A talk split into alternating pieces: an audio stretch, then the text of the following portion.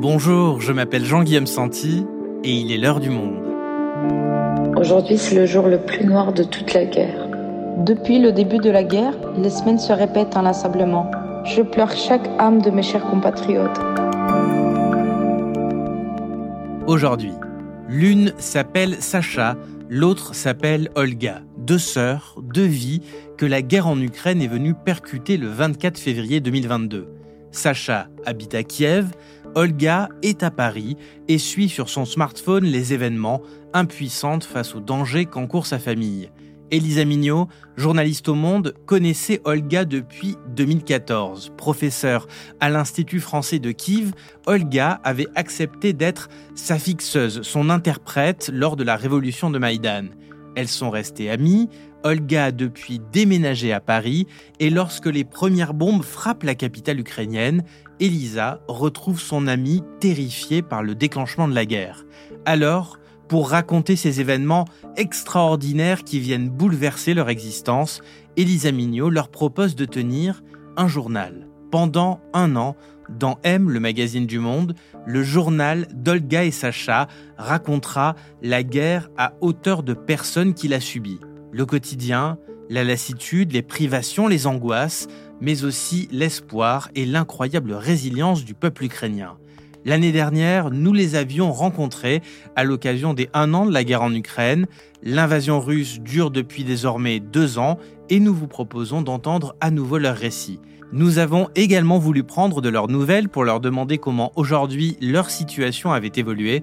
Réponse à la fin de cet épisode.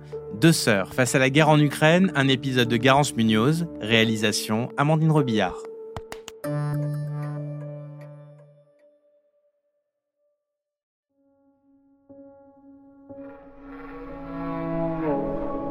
Journal de Sacha, écrit à Kiev, 24 février 2022. On a été réveillés par le son de bombardement. Toute la journée, on a fait des courses et nos bagages. On imagine toutes les possibilités. Rester ou partir, prendre des trucs ou les laisser, demeurer auprès des plus âgés ou se sauver nous-mêmes. Ma mère n'habite pas très loin, elle a fait ses valises et elle est venue dans l'appartement où je vis avec Victor, mon compagnon. On va quitter l'Ukraine. On n'a pas le choix. Et Olga nous attend en France.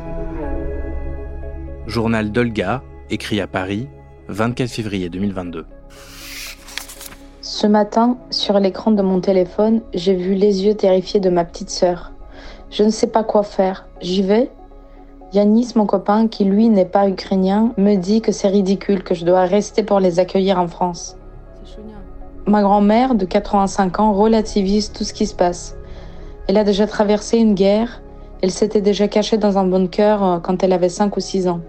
Ma grand-mère me rappelle qu'on appelait la Russie et l'Ukraine des républiques sœurs. Une sœur n'est pas censée te faire ça.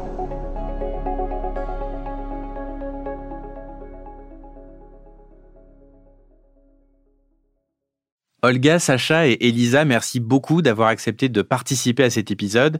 Olga et Elisa, vous êtes avec moi dans ce studio à Paris. Sacha, tu es à distance, en visio depuis Kiev. Alors, on dit habituellement Kiev au monde, mais dans le cadre de cette discussion, je prononcerai le nom de la capitale comme vous choisissez de le faire, à l'ukrainienne.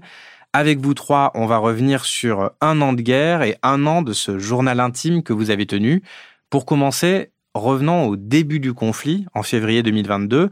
Olga, toi qui es à Paris, comment est-ce que tu apprends le début de la guerre? En gros, on se couchait le 23 février avec euh, mon copain euh, et très franchement, on s'attendait à rien. Hein. On savait que les, armées russes, elles bougeaient à la frontière, donc euh, ça c'était notre quotidien. Donc on les suivait et tout. Mais bon, je me suis réveillée avec l'appel de, de maman ou Sacha, je me souviens plus c'était euh, c'était un choc, un stress. En fait, tu te réveilles, tu sais que euh, il y a des bombes qui volent au-dessus des, tiens et tu tu sais pas quoi faire. tu es dans un état euh, de perdu total en fait. Parce que bon, tu peux pas trop gérer ce qui se passe à Kiev. Moi, j'ai eu tout de suite cette idée, il faut qu'ils viennent tout de suite, il faut qu'ils quittent Kiev, il faut qu'ils arrivent à Paris, parce qu'on a de quoi les accueillir. Euh. voilà, c'était ma première idée. Après, c'est vrai que dans ce stress et dans cette peur envahissante, il était très très compliqué de réfléchir en fait. Et toi, Sacha, comment est-ce que tu réagis en Ukraine? Ce matin-là, du 24, moi, j'avais beaucoup d'adrénaline, comme maman qui est venue chez nous et comme mon copain Victor. On était tellement excités, je dirais, on était excités même positivement. C'est dingue comment le, le, cerveau le fait parce que on était ensemble, on, on faisait des choses, on, on, dressait le plan d'action. Je pense tout de suite, on a pensé de quitter Kiev. Tout de suite, c'était un des points, quoi faire, où aller, comment agir. Mais euh, les rues de Kiev étaient un embouteillage, c'était bloqué dans tous les sens. Et euh, on s'est dit qu'on reste, on, fait quand même des, euh, des, sacs à dos, des valises, on, prend des choses vitales, disons. On cherchait l'abri surtout, pour la raison de se protéger au cas de bombardement. Et la première chose qu'on a fait, euh, Victor avec notre ami qui était voisin, ils sont allés euh, chercher l'abri dans le quartier. Quand les sirènes deviennent plus fréquentes le soir, on descend dans le parking. On irait jusqu'à tard, 3 heures du matin. Mais on ne peut pas y dormir, il fait trop froid. Après, on est tous exténués et on remonte dormir dans l'appartement même s'il y a les sirènes.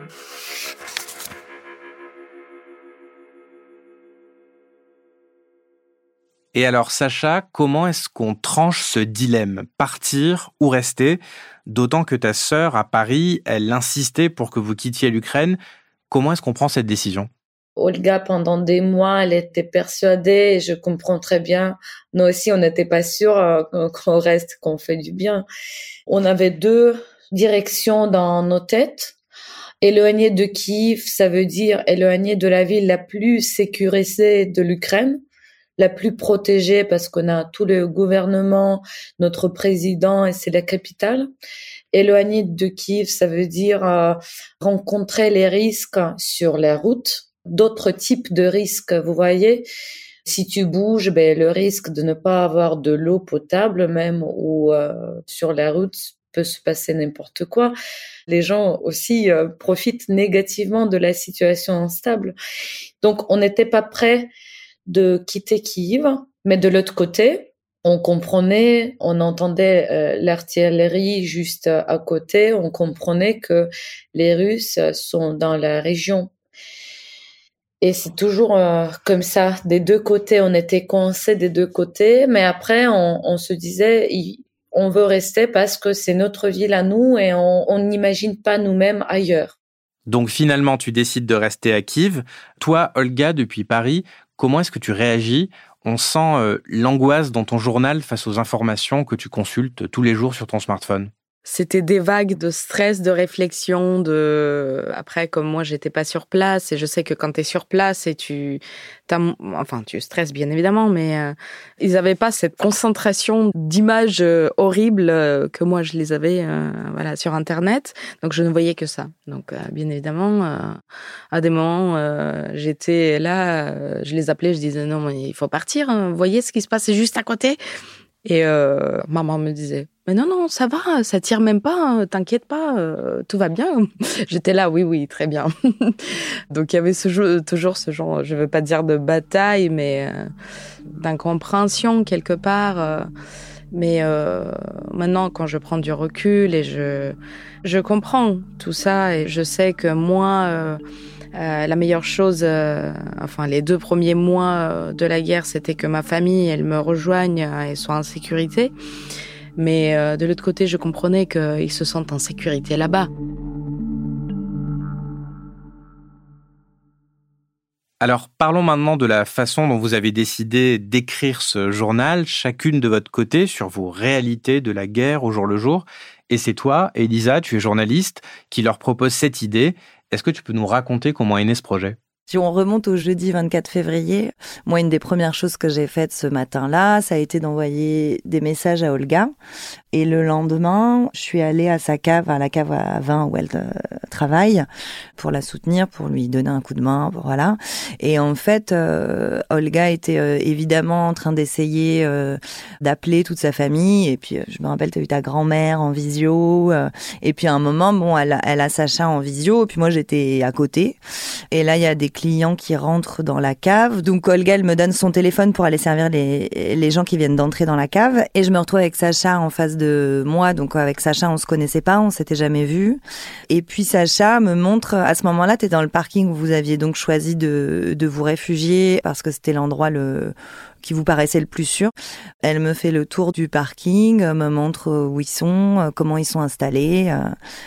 Une fois qu'on a raccroché et qu'on est avec Olga, je leur propose, mais d'abord d'écrire un journal peut-être plus entre elles. Il n'y avait pas l'idée de le publier au début. Il y avait l'idée d'essayer de de se comprendre toutes les deux. Bon, évidemment, elles n'ont pas besoin de moi euh, pour communiquer, mais on se rend compte très rapidement, je crois, dans les premiers jours euh, d'un événement pareil, que en fait, c'est très difficile aussi de communiquer tant Olga et Sacha vont être dans des réalités euh, différentes. Je me souviens, euh, c'était marrant en fait. Je parlais avec les miens et euh, Elisa, elle a sorti son carnet, elle a commencé à noter, euh, à noter, noter. Comme j'ai tellement l'habitude qu'elle note tout, parce qu'on avait, voilà, on avait déjà travaillé ensemble. Et mais en fait, à ce moment, j'étais incapable de dire quoi que ce soit, de faire, d'analyser des choses, de, me dire mais qu'est-ce qu'elle fait, pourquoi elle note, euh, elle veut faire un article, donc j'ai, même pas posé de questions. Et je me souviens qu'à la fin de la journée, tu m'as dit je sais pas ce que je, peux faire, mais c'est hyper intéressant ce que vous, votre conversation. Donc je vais essayer de, je vais essayer de penser à ça, de ce qu'on peut faire avec.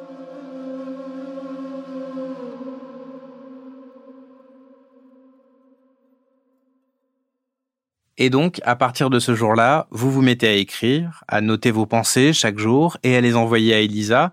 Et ce qui est intéressant à la lecture, c'est ce point de vue que vous nous offrez. La guerre à hauteur de personnes qui la vivent.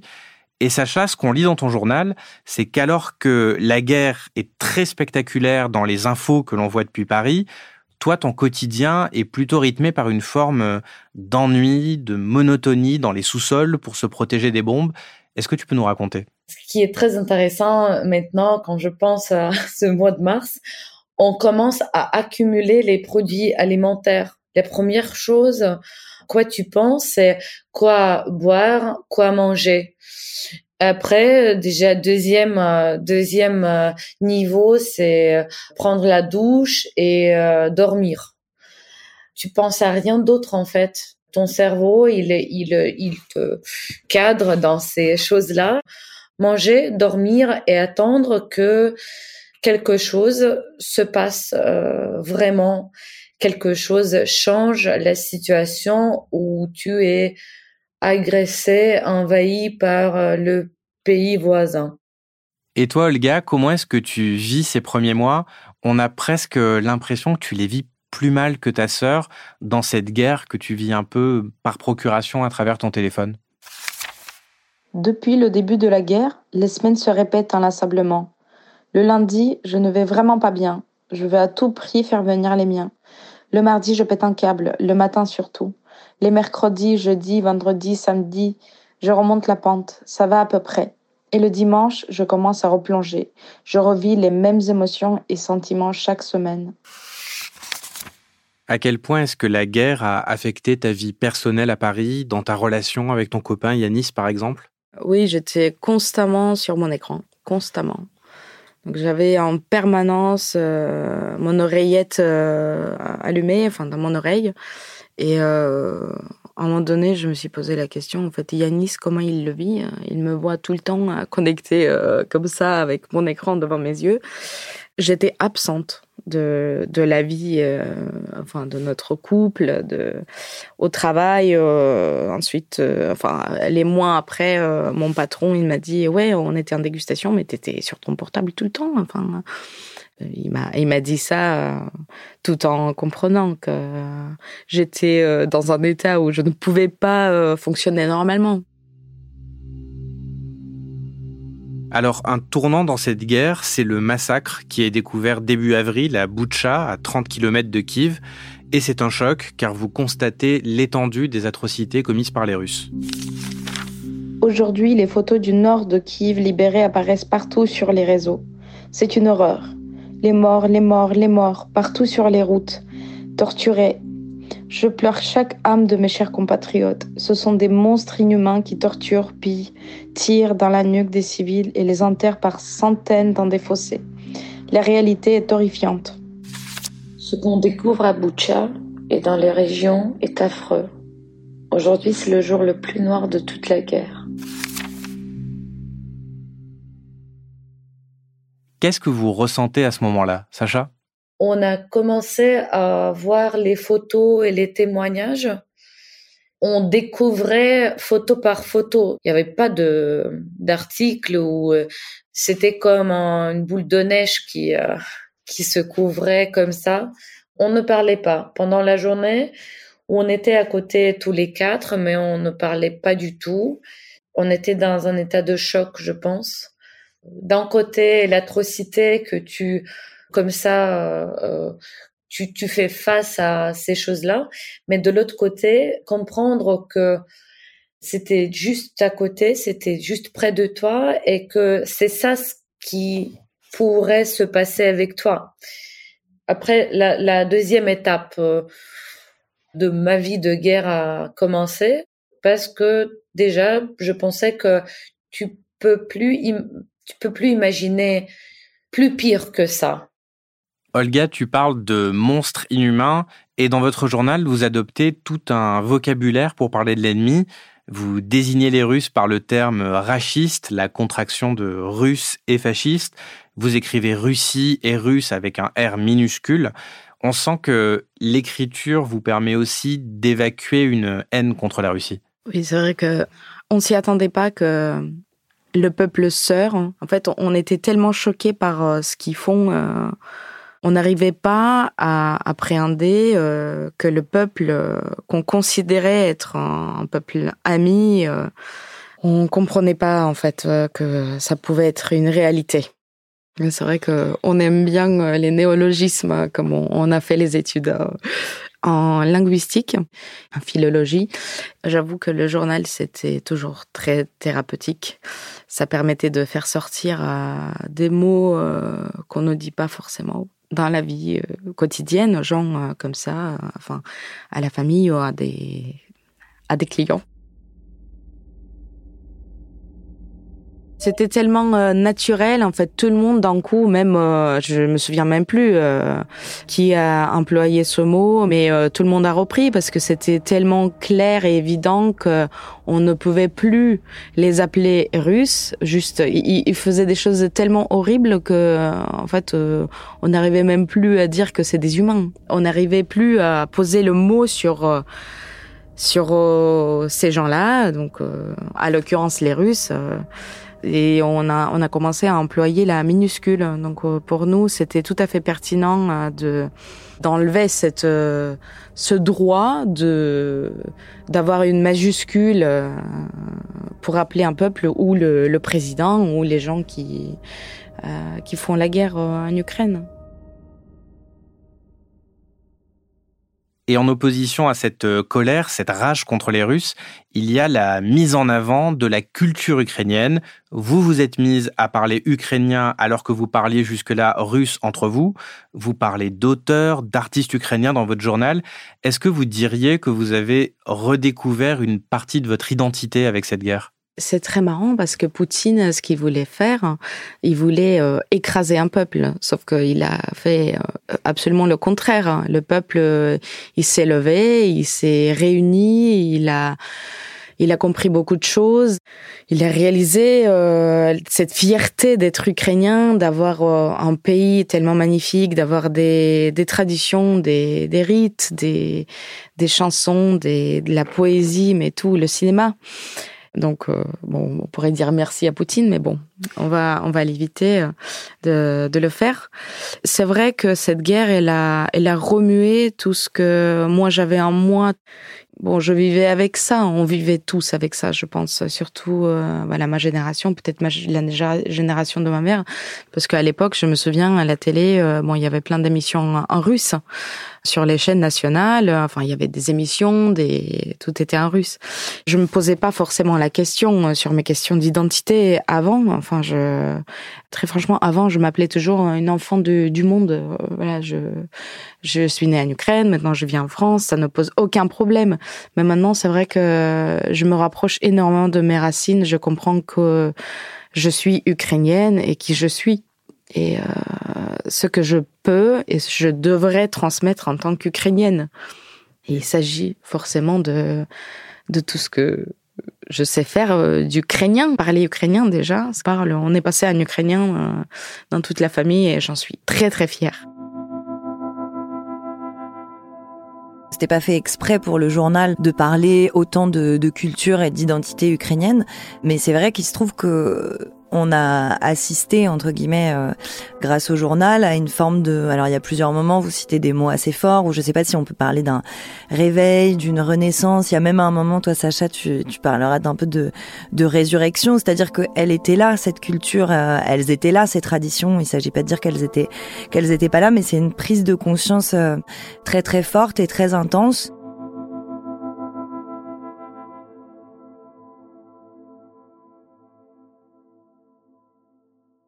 On parlait de la découverte du massacre de Boutcha comme d'un moment de réalisation de l'horreur qui a été commise. C'est aussi le moment où les Russes se retirent de la région de Kiev et donc où Sacha, une vie plus normale, entre guillemets, va reprendre progressivement dans la capitale puisque le front se repositionne à l'est du pays. Sacha, tu trouves un nouveau travail, les restaurants ouvrent. En août, Olga, tu viens même en Ukraine et tu retrouves ta sœur. Alors c'était comment? Est-ce que tu peux nous raconter? C'était très émotionnel, oui, quand j'ai vu euh, les miens. Quand je rentrais dans la région qui viennent, euh, j'ai vu Boucha et j'ai vu les bâtiments avec des, des taches de, de bombes, enfin les qui étaient à moitié, ils étaient même pas démolis, juste cramés par les les explosions. Après, comme c'est trop bizarre parce que comme c'était calme, j'avais cette impression que je reviens dans mon pays où tout va bien Enfin, j'ai arrivé à la gare, euh, bon, les gens ils sortaient du train comme s'il y avait pas de guerre. Hein. Et en fait, quand on passait en, taxi, euh, voilà, en voiture, on traversait la ville pour aller chez Sacha, il n'y avait pas de bâtiments démolis ou autre, donc j'ai pas vu euh, visuellement Kiev changer. C'est vrai que je suis restée deux semaines et pendant deux semaines, il y avait quasiment rien. Il y avait pas de sirène. Franchement, on se déplaçait très facilement. Bon, il y avait, il y a, toujours le couvre-feu à 11 heures, donc c'était la, la, seule chose qui était un peu bizarre, mais bon, et euh, c'est vrai que la, grande prise de conscience, c'était la, la sirène.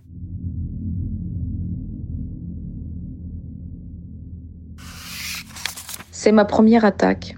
Je ne comprends pas que c'est réel et que je fais partie des gens qui peuvent mourir à cette seconde précise. Je propose de descendre dans l'abri, mais je vois que ma sœur ne veut pas. Je commence à comprendre pourquoi. En continuant à faire des choses quotidiennes et ordinaires, on a l'impression qu'il n'y a pas de missile. Descendre dans l'abri froid et puant, faire redescendre sur Terre, prendre conscience de la triste réalité de la guerre. Rester chez soi permet tout simplement de ne pas devenir fou. Et donc, tu entends cette sirène qui rythme la vie de ta sœur et qui alerte les Ukrainiens à chaque fois qu'un missile passe dans l'espace aérien de Kiev. Comment toi, est-ce que tu réagis? J'ai appelé Sacha, j'étais chez elle, elle n'était pas là. Je m'étais dit, mon Dieu, où elle est Elle est où? Il va y avoir des bombes. Euh, il faut qu'elle rentre. Mais en même temps, je voyais des gens dans le parc se promener.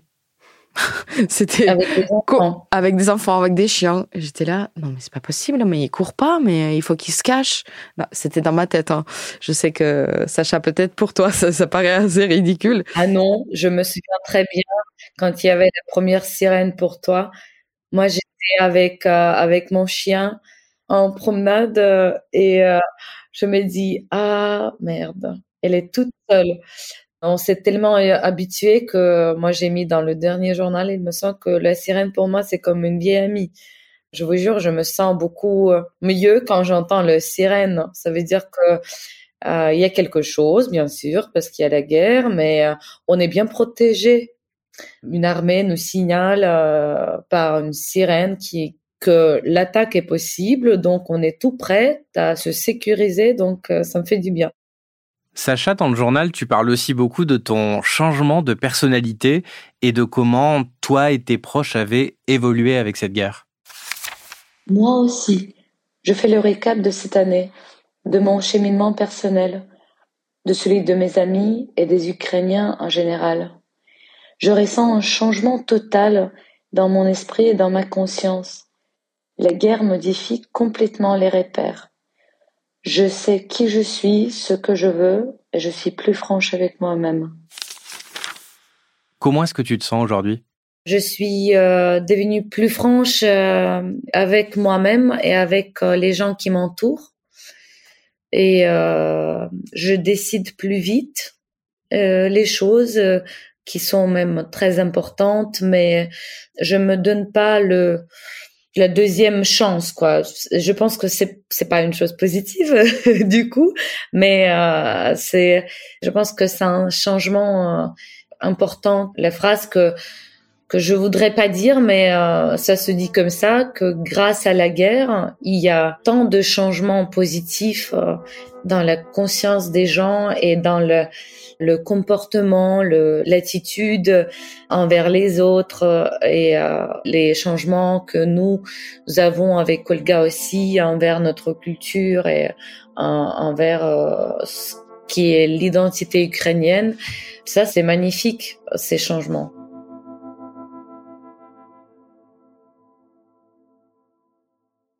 Un an plus tard, c'est aussi le moment pour le journal de se conclure. Elisa, quelle leçon est-ce que tu tires de cette expérience? Au début, quand on a commencé ce journal, euh, on savait évidemment pas du tout où ça allait nous emmener, si ça allait durer une semaine ou deux ou trois. Une fois qu'il a commencé à être euh, publié plus régulièrement, il y a eu plusieurs moments dans l'année où euh, on s'est demandé si on allait arrêter pour plein de raisons, pour des raisons bah, de, de, fatigue, parce que c'est assez intense, ou évidemment on se posait la question des lecteurs, est-ce qu'ils vont être lassés, est-ce qu'il y a encore des gens qui nous lisent? On n'était pas du tout parti du principe que ça allait durer un an. Évidemment, dans nos têtes, euh, on aurait aimé que ce soit très court et que ce journal se termine avec... Euh, la fin de la guerre. Ça n'est pas le cas. Aujourd'hui, voilà, il y a une page qui se tourne euh, en ayant tenu ce journal pendant 50 semaines. Moi, je dis que, même si elle le formule pas forcément comme ça, que les filles, ça a été aussi une euh, contribution euh, à l'effort de guerre, au fait de, se sentir euh, active et, utile dans ce conflit. Et, et voilà, donc il va s'arrêter pour les un an de la guerre, mais cette guerre n'est pas terminée. Et vous, Elga et Sacha, qu'est-ce que vous ressentez avec la fin de ce journal? J'ai tellement l'habitude de noter des choses euh, que j'aimerais mettre dans le journal euh, à la fin de la semaine. Euh, enfin, il y a plein d'idées qui restent dans ma tête que je note toujours. Bon, c'est toujours difficile de conclure quand la guerre n'est pas conclue, en fait. On va continuer à faire de notre mieux, de parler aux gens. D'ailleurs, c'est ce que je fais dans mon quotidien pour donner énormément d'informations et de peut-être donner une vision euh, d'une Ukrainienne. Euh, voilà. Et ce journal, c'était aussi les lecteurs. Vous avez eu de nombreux retours. Comment est-ce que vous les avez reçus? Alors déjà, il faut dire que quand les gens t'écrivent euh, qu'ils te lisent et que ça les touche, bah ça te touche en retour énormément. Il y avait un monsieur qui écrivait, bon, c'est vrai qu'on communiquait surtout par le lien d'Elisa, donc c'est elle qui écrivait les mails. Mais le monsieur qui nous a envoyé le, le Kobzar, euh, donc le, le, le livre de Taras Shevchenko, le poète ukrainien traduit en français, euh, ce qui était vraiment très, très émouvant. Parce que bon, on l'a lu forcément en ukrainien, mais il a, il a voulu faire euh, ce geste pour partager ses, voilà, ses sentiments aussi avec nous. On communique pas forcément avec des euh, nos lecteurs, mais c'est vrai qu'il y a beaucoup de gens qui écrivent, euh, qui m'écrivent sur Facebook euh, pour exprimer leurs leurs pensées, leurs sentiments envers envers nous, envers ce que ce qu'on écrit, de donner leur leur retour. C'est vrai que c'est très touchant et Ça, ça me surprend à chaque fois quand je lis en retour euh, de la personne qui ne me connaît même pas et qui suit avec précision euh, ce qui se passe en Ukraine. C'est précieux. Je pense que l'intention euh, de départ du, du journal n'était pas forcément très précise, mais je crois qu'il y en avait une euh, qui l'était, c'est-à-dire de raconter, euh, d'alerter et de pas laisser cette guerre et l'Ukraine tomber dans l'oubli. Et c'est vrai que moi, qui étais l'interface entre les filles et les lecteurs, moi j'ai toujours pris soin de vous tenir au courant et de vous transmettre toutes ces pensées, parce que justement tous ces gens disaient chacun à leur façon que non seulement ils oubliaient pas l'Ukraine mais que avec vous et grâce à vous, ils avaient comme un lien euh, personnel et un point d'attache à cette guerre. Et il y en a plein, moi, qui m'ont dit que c'est pas forcément une actualité à laquelle ils se seraient intéressés, et en tout cas pas aussi longtemps. C'était hyper important pour vous de le savoir, que ce soit utile. L'Ukraine aussi, un jour, se débarrassera de toutes ses blessures. Elle guérira de ses cicatrices. Et puis, s'il en reste, elles ne feront plus mal. Elles rappelleront à elle et à son peuple le prix de la liberté. Après la guerre, j'en suis sûre, mon pays deviendra encore plus fort et plus beau.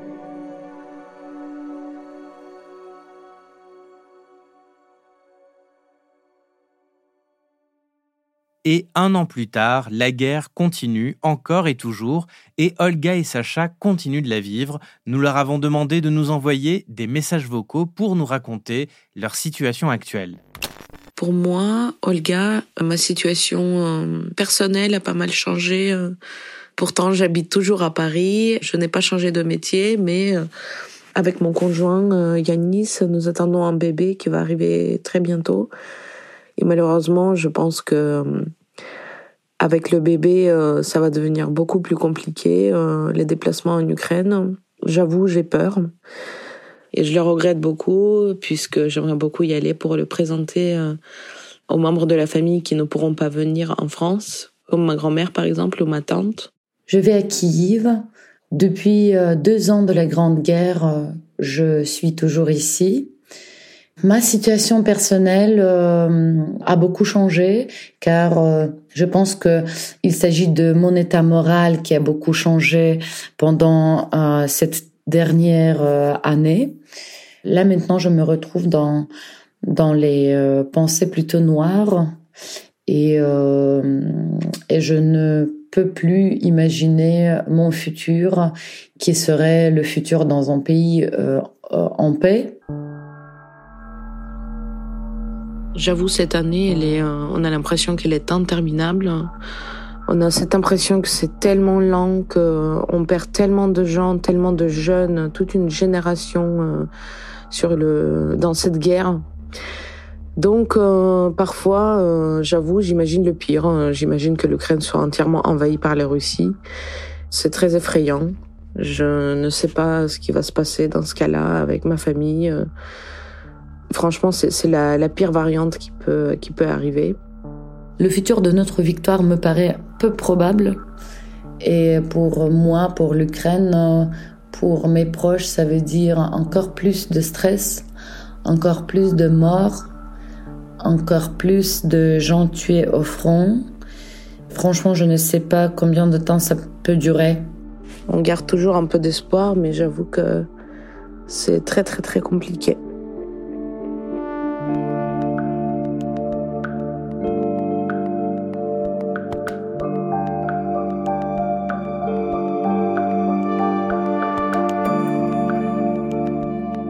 Cet épisode vous a intéressé, vous pouvez aller lire le compte-rendu de un an de journal d'Olga et Sacha par Elisa Mignot sur notre site lemonde.fr. On vous met le lien dans la description de cet épisode. Vous pouvez également aller lire le livre qui a été tiré de cette aventure, le journal d'Olga et Sacha chez Actes Sud. L'heure du monde est votre podcast quotidien d'actualité à retrouver tous les matins du lundi au vendredi.